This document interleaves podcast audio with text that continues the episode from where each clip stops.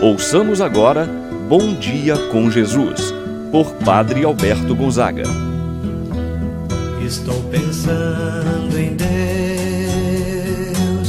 estou pensando no amor, estou pensando em Deus, estou pensando no amor. Bom dia, meu irmão, bom dia, minha irmã. Hoje, terça-feira, dia 6 de outubro. Que alegria poder nesta manhã mais uma vez nos colocar na presença de Deus, rezar, pedir sua graça, pedir sua bênção, pedir a sua proteção.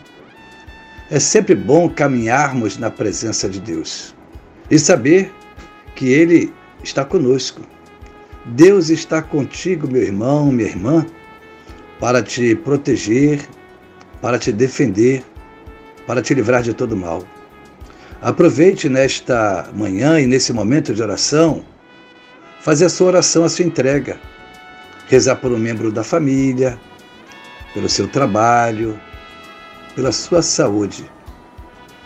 Se algo te preocupa, entregue nas mãos do Senhor. Tudo mais Ele o fará porque para Deus nada é impossível. Iniciemos esse momento de oração em nome do Pai, do Filho e do Espírito Santo. Amém.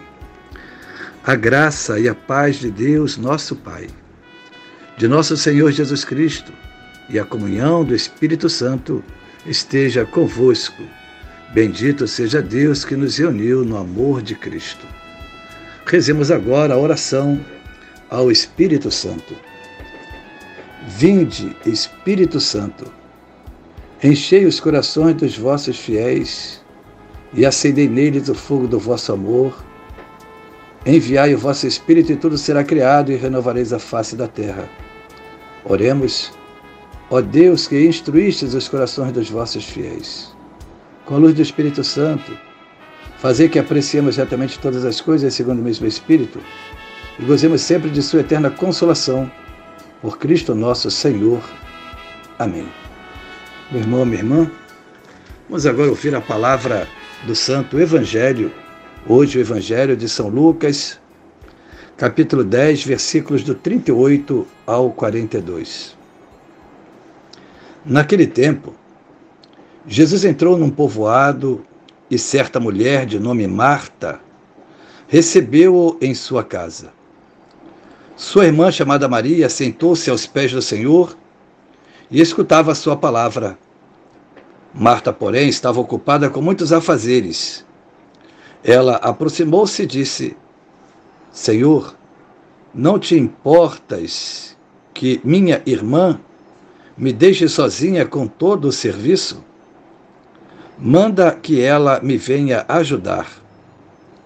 O Senhor, porém, lhe respondeu: Marta, Marta, tu te preocupas e andas agitadas por muitas coisas.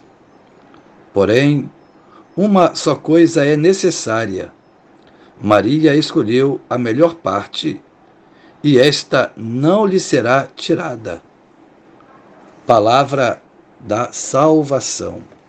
Glória a vós, Senhor.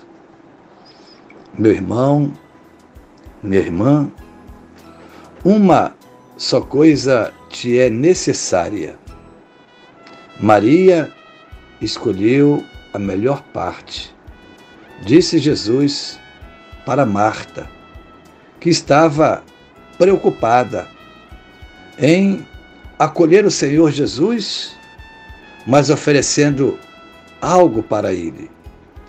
Naquela ocasião, não era Marta, Maria, que devia oferecer alguma coisa para Jesus, mas era Jesus que tinha muito a dar para Marta e para Maria.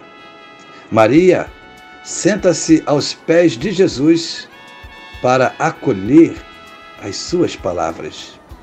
E é nisto que Jesus vai dizer: Maria escolheu a melhor parte. O Evangelho que nós escutamos nos fala do acolhimento. Acolhimento nas suas várias dimensões. Quem acolhe os seus ensinamentos, acolhe a Deus. É o que nos ensina o Evangelho de hoje, trazendo para nós esse exemplo de Marta e de Maria. Ambas acolheram Jesus, mas cada uma à sua maneira.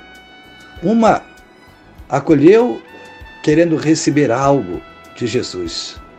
A outra acolheu, mas querendo oferecer algo. Por isso, fica uma pergunta: qual delas acolheu melhor? Vejamos, portanto, o que diz o Evangelho de hoje. Marta e Maria acolheram Jesus em sua casa. Essa acolhida nos ensina algumas coisas. Quem acolhe o irmão sem que o perceba, hospeda o próprio Deus em sua vida. Marta e Maria, como disse, acolheram a Jesus cada uma à sua maneira.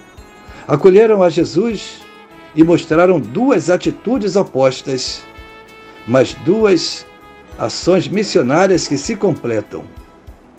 Maria se coloca aos pés de Jesus para ouvi-lo.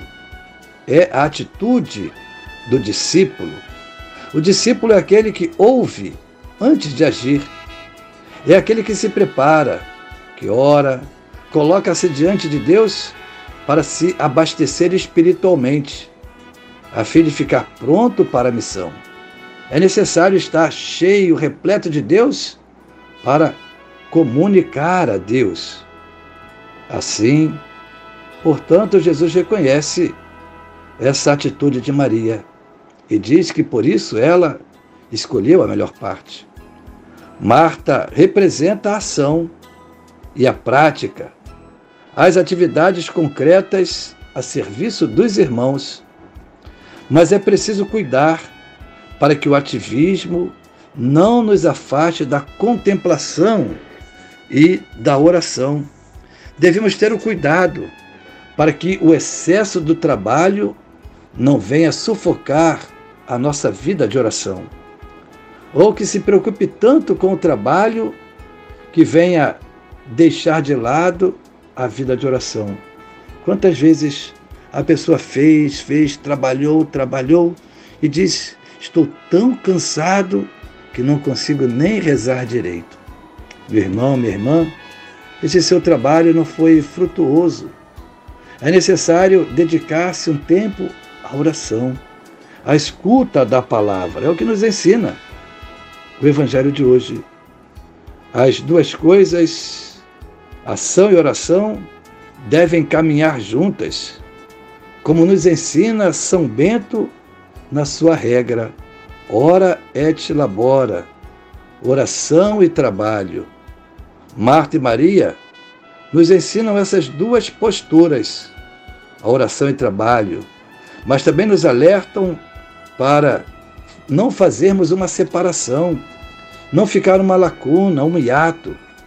Devem caminhar juntas a oração e o trabalho.